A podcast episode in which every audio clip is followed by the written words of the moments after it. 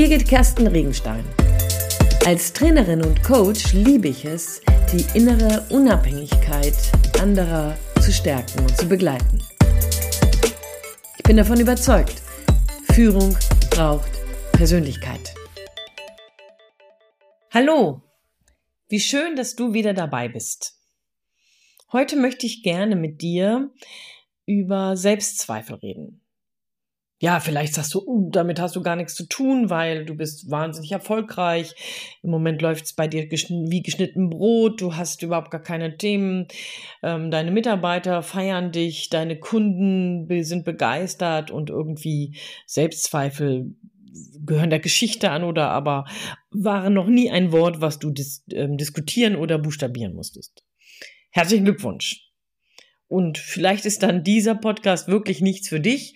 Ähm, ich hoffe, dass du dann bei anderen noch was findest ähm, zu anderen Episoden. Aber vielleicht bleibst du auch dran, weil es geht nicht darum, das zermürbend jetzt war breit zu treten, sondern es geht eher darum, wie können wir dem Herr werden und wie können wir das, was Selbstzweifel in uns auf, auslösen, so auffangen, dass wir darin wieder ins Handeln geraten. Das ist so mein Gedanke daran.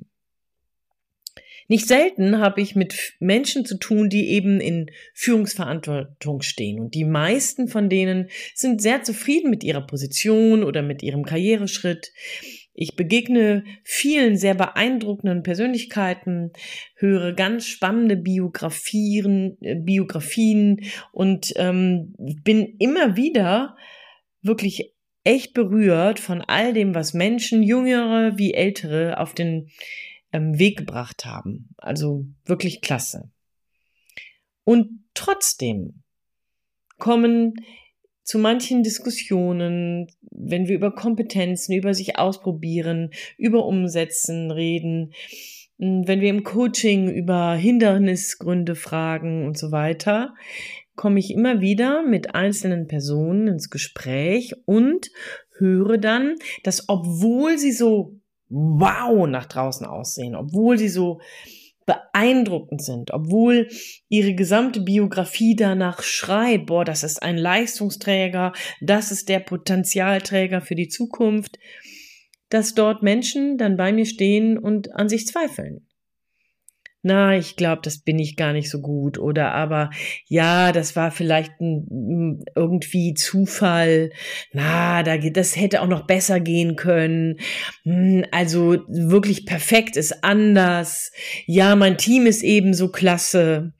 Also was auch immer. Es gibt offensichtlich viele, viele Argumente, warum Menschen sich und auch den Zuhörenden einreden, suggerieren wollen, dass sie nicht so toll sind, wie sie gerade aussehen. Hm. Ich finde das eine spannende Beobachtung. Und vorweggeschickt, ja, auch ich kenne Zweifel an mir und an dem, was ich tue. Also Zweifel als solcher ist mir jetzt nicht fremd. Hm, ich bin nur immer wieder überrascht, also eigentlich dürfte ich das gar nicht mehr. Ich bin fast 20 Jahre im Geschäft. Ja, aber immer wieder auch überrascht, wie groß so die Diskrepanz zwischen dem sein kann, was nach außen sichtbar ist, was nach außen dargestellt ist und was innen die Menschen sich selber glauben. Und dabei möchte ich gar nicht darauf hin ähm, lenken oder dahin reden, dass das hier ein Fake ist, dass es Show ist oder aber irgendwie Lüge oder Maskierung, weil ich davon überzeugt bin, dass die meisten Menschen ehrlich nach außen strahlen und ehrlich nach innen zweifeln. Ich habe mich gefragt, woran das liegen kann, wo diese Diskrepanz herkommt. Und ich möchte dich da in eine Überlegung mitbringen, nehmen, die so mehrere Aspekte für mich aufbereitet hat. Also lass dich einfach mal mitnehmen und wenn du magst, gib mir dazu einen Kommentar. Ich bin sehr gespannt, was du dazu sagst. Hier sind mehrere Erklärungsversuche. So, der erste Erklärungsversuch ist wirklich die Frage danach, naja, was löst denn eigentlich den Zweifel in mir aus? Mm, offensichtlich ist ja das, was nach draußen zu sehen ist, meine Beförderung, die laut meines Vorgesetzten ähm, berechtigt ist und mein Team mir das von Herzen gönnt oder aber mein Erfolg im Projekt, mh, mm, was tatsächlich ganz dicht mit dem zu tun hat, wie ich die Projektleitung übernommen habe, was auch immer, ne, das ist nach außen sichtbar. Und für viele offensichtlich wird dieser Erfolg auch geteilt. Er ist nachvollziehbar. Der wird mir zugebilligt. Und es könnte sein, dass meine Selbstzweifel, meine Sorge, nicht genug zu sein, gegebenenfalls damit in Verbindung gebracht werden können, dass ich mich nicht mit mir vergleiche oder mit Menschen, die gerade dasselbe oder ähnliches tun wie ich, sondern dass meine Vergleichsparameter ganz andere sind. Nämlich Menschen, die vielleicht schon zehn Jahre länger in demselben Beruf sind und ganz andere Dinge bereits rocken. Oder Unternehmer, die bereits schon viel länger am Markt sind und ein größeres Standbein haben. Oder aber Freunde, die fünf bis sieben Jahre länger schon arbeiten, nicht so lange studiert haben, aber deswegen entsprechend ein anderes Salär haben. Hm, es könnte sein, dass meine Vergleichsparameter nicht die richtigen sind dass ich mich mit Menschen außerhalb meiner selbst vergleiche, die mit ganz anderem Hintergrund unterwegs sind und deswegen eigentlich Äpfel mit Birnen verglichen werden. In den Forschungen zu Vergleichen, zu Scham, ähm, wissen wir, dass Vergleich in der Tendenz depressiv macht. Das heißt, Depressiv kommt immer einher mit Zweifeln, mit Ängsten, mit sich klein fühlen und so weiter. Und es bedeutet, da wo ich gegebenenfalls mich mit den falschen Parametern vergleiche, mit falschen Orientierungspunkten, habe ich ein Problem, was ich grundsätzlich hausgemacht habe, weil es eben Äpfel und Birnen sind, die ich da vergleiche und nicht etwas Angemessenes. Ich finde, an diesem Punkt kann man ganz schnell, ähm, nicht ganz schnell, aber man kann da auf jeden Fall hinschauen, indem du dich einfach fragst, wenn du dich mit der Milka Goslowski vergleichst, ja, geht es dir dabei gut oder wirst du dabei traurig und fühlst dich klein? Wenn es dir dabei gut geht, du dich inspiriert fühlst, du dich ermutigt fühlst, nochmal was auszuprobieren, die noch mal, du nochmal einen Schritt weiter gehen möchtest, dann ist das super, dann ist das ein toller Vergleich, ein toller Vergleichsparameter und die Milka Koslowski tut ihr in dem, was sie gerade besser kann als du, in dem, was sie gerade besser tut als du, ungemein gut, weil sie dich und deinen Horizont erweitert erweitert. Super. Nutze sie als Ansporn. Schau hin, lass dich begeistern, mitziehen und wer weiß, vielleicht wirst du sogar erfahren, dass du sie irgendwann mal einholst. Da aber, wo du dich regelmäßig klein und unzulänglich fühlst, weil du dich mit einem ähm, Han Guido, Guido Fischer äh, vergleichst, da macht es Sinn, das einfach zu verwerfen. Guido Fischer ist vielleicht nicht der richtige Vergleichsparameter, weil er dir das Gefühl suggeriert, für dich unerreichbar zu sein. Dir vermittelt, ohne dass er das will, der weiß ja nicht, dass du dich mit ihm vergleichst, und trotzdem vermittelt er dir offensichtlich das Gefühl, unzulänglich zu sein. Und das, glaube ich, braucht eigentlich kein Mensch. Also, such dir vielleicht neue Vergleichsorientierungspunkte. Der zweite Aspekt, weswegen meines Erachtens nach der eigene Erfolg, die eigene Leistung nicht wirklich honoriert werden kann und dabei sogar Zweifel, Unzufriedenheiten und auch Versagensängste entstehen, liegt bei einem Antreiber, der in uns eine Rolle spielt. Bei dem einen mehr, bei dem anderen weniger. Insgesamt gibt es fünf und wenn du magst und das vertiefen möchtest, da gibt es einige Episoden dazu, die genau diese Antreiber nochmal beschreiben. Der Antreiber, den ich hier meine, lautet streng dich an. Der Antreiber streng dich an, der suggeriert dir, dass da immer noch was geht egal wie viel du schon gemacht hast, dass da immer noch Luft nach oben ist. Und wenn wir gerade so in dieser Diskrepanz Erfolg und Minderwertigkeitsgefühl diskutieren, dann ist dieser Antreiber natürlich dafür verantwortlich, dass du deine Erfolge gemacht hast. Der hat dich vorangebracht, der hat dich gestärkt, der hat dich ermutigt, der hat dir Lust gemacht, dich zu engagieren, der sorgt dafür, dass du Freude daran hast, deine Kraft einzusetzen, dein Intellekt zu mobilisieren, was auch immer. Zeitgleich suggeriert er dir aber auch, dass es nie genug ist. Im letzten sagt er dir sogar, dass da, wo dir Dinge leicht fallen, dass da, wo du Spaß an den Dingen, die du geleistet hast, hattest, dass dort, wo dir die Erfolge zugeflogen sind, weil es eben für dich ein Heimspiel war, dass das eben keine Erfolge sind, dass das keine Leistung ist, dass das nichts ist, worauf du stolz sein kannst, denn du hast dich ja nicht angestrengt. Für diesen Antreiber ist nur das wertvoll, was etwas gekostet hat. Deinen Schweiß, Tränen, deine Nächte, deine Kräfte, was auch immer. Dann könntest du zufrieden sein. Und eben das ist wahrscheinlich eine weitere Einflugschneise für Ängste, für Zweifel, für Minderwertigkeitsgefühle, obwohl du nach außen hin eben erfolgreich, leistungsstark, einsatzfähig und sehr beeindruckend vielleicht auftrittst. Also ein weiterer Aspekt.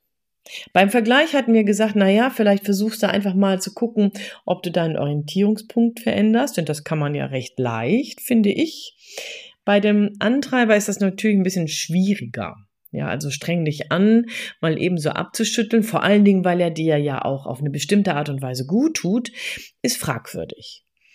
Nur macht es gegebenenfalls Sinn, diesem Antreiber insofern den Garaus zu als dass du da nochmal genauer hinschaust, wann suggeriert er dir das denn? Ja, man kann, wenn man mit dem inneren Antreiber arbeitet, sich sogenannte Erlaubersätze erarbeiten.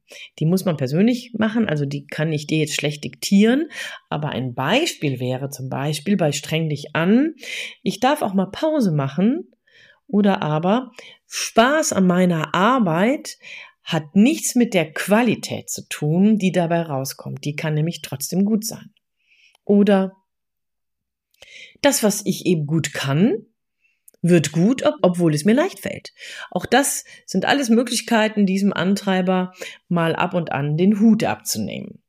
Darum geht es eigentlich, wenn du dich mit deinem Antreiber auseinandersetzen möchtest, um deinen Selbstzweifeln mehr Herr zu werden oder Herrin zu werden, macht es Sinn an dieser Stelle tatsächlich klarer, dich zu entscheiden, du willst den Lied haben und nicht der Antreiber. Du sagst dem Antreiber, wann du ihn nutzen möchtest und wann er eben auf die Ersatzbank soll. Dazu kannst du gerne nochmal bei mir nachfragen. Vielleicht kann ich dir da nochmal weitere Übungen geben. Wenn du magst, kannst du dazu auch nochmal eine Coaching-Sequenz bei mir buchen. Auf jeden Fall macht es Sinn, wenn du merkst, dass dieser Antreiber dir zu stark wird, dass wir hier ins Gespräch kommen können. Der dritte Aspekt, über den ich in Bezug auf diese Minderwertigkeitsgefühle mit, also trotz Erfolge mit dir sprechen möchte, ist das sogenannte Impostor-Syndrom. Das Impostor-Syndrom ist ein Syndrom, eine Persönlichkeitskonstruktion. Und die Persönlichkeitskonstruktion ist keine Krankheit, sondern ist eben dieser Gedanke, der du machst gerade eben eine wahnsinnig tolles Projekt, du bist gerade wahnsinnig im Flow, dein Team kommt richtig gut voran, deine Zahlen stimmen, ähm, dein alles funktioniert, deine nächste Stelle wartet da hinten am Horizont. Und insgeheim denkst du regelmäßig, oh, oh, oh, hoffentlich merkt keiner, dass ich das eigentlich alles gar nicht kann. Also Zweifel hoch sieben sozusagen. Das Erste, was ich dir an dieser Stelle sagen kann, ist Willkommen im Club. Es gibt Nicht wenige Menschen. Man weiß, dass in der westlichen Kultur ähm, zwei von fünf Führungskräften mit diesem Impostor-Syndrom zu tun haben. Du bist außerdem in sogenannter guter Gesellschaft, denn Schauspieler wie Emma Watson oder aber Tom Hanks sagt man nach, dass die das Imposter-Syndrom haben und sogar die Unternehmerin Sheryl Sandberg ähm, und die ehemalige First Lady Michelle Obama sollen auch das Impostor-Syndrom haben. Also in an sich ganz guter Gesellschaft, hilft dir vielleicht aber trotzdem nicht, weil je nachdem, wie das ausdifferenziert ist, kann es etwas sein, was dich mal ab und an anfliegt und dann eben lästig ist, aber es kann eben auch sein, dass es dich permanent aushöhlt und dich mehr und mehr tatsächlich auch dann in die Schwäche bringt, weil du permanent eben an dir zweifelst, dir nicht wirklich zutraust, dass du das kannst, was du gerade als Erfolg einfährst, dass du eigentlich die oder der Falsche bist, den es hier gerade glücklicherweise trifft. An der Stelle kann man verschiedene Sachen machen. Eine Idee wäre zum Beispiel, mit, mit sich selbst nochmal ins Gespräch zu gehen und tatsächlich jeden Abend mal die sogenannte Holzscheitübung zu machen. Holzscheit des Tages. Schreib dir auf, was ist dir gut gelungen. Nicht, was ist noch offen. Das sagt dir deine To-Do-Liste sowieso. Also, das kannst du jetzt knicken. Es geht jetzt darum, was ist dir heute gut gelungen? Was hast du abgeschlossen? Was hast du vorangebracht? Was hast du fertiggestellt? Und notier dir zwei bis vier Sachen. Und dann frag dich zu diesen Dingen, die du da aufgeschrieben hast, im Detail, nun, was hast du denn dazu beigetragen? Was genau hast du getan? Nicht andere. Und es kann sein, dass du dabei nach und nach feststellst, dass du doch mehr tust und kannst, als dir dein Impostor-Syndrom glauben lassen will. Jetzt hört sich das wie easy peasy an. Ich finde, die Holzscheit des Tages ist wirklich keine schwere Übung. Aber um hier gegebenenfalls, wenn du sehr stark darunter leidest, hier nochmal einen anderen Exit zu finden, würde ich dir auch empfehlen, lass dir lieber Hilfe geben. Von Freunden, mit denen du regelmäßig darüber redest. Oder aber eben auch von externen, wie zum Beispiel Coaches wie mir oder Kollegen von mir. Ich finde dabei nochmal spannend, dass jetzt, ne, wenn ich über Hilfe von außen rede, gegebenenfalls noch etwas dazukommt, was die gesamte Thematik nochmal erschwert. Denn wer gibt denn gerne zu, dass man sich selbst nicht traut? Wer redet denn gerne offen darüber, dass man eigentlich an sich zweifelt und dass man irgendwie jedes Mal, wenn man sich und seinen Erfolg, jedes Mal, wenn man sich und seinen Status sieht, ähm, selber erstmal zwicken muss, weil man denkt, äh, hoffentlich entdeckt eben keiner, dass ich die falsche Person war. Wer redet denn gerne darüber? Hier gibt es so einen sogenannten anderen Antreiber, nämlich der sei stark. Und der sorgt dafür, dass wir uns für Schwäche schämen. Der sorgt dafür, dass wir uns da, wo wir uns angreifbar machen könnten, eher verstecken und niemanden zuschauen lassen.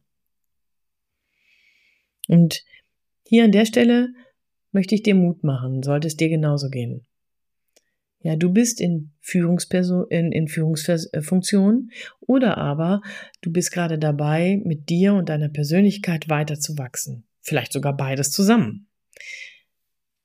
Und an beiden Stellen macht es Sinn, darüber nachzudenken, wie sehr kannst du denn hier konkurrent werden, also übereinstimmend.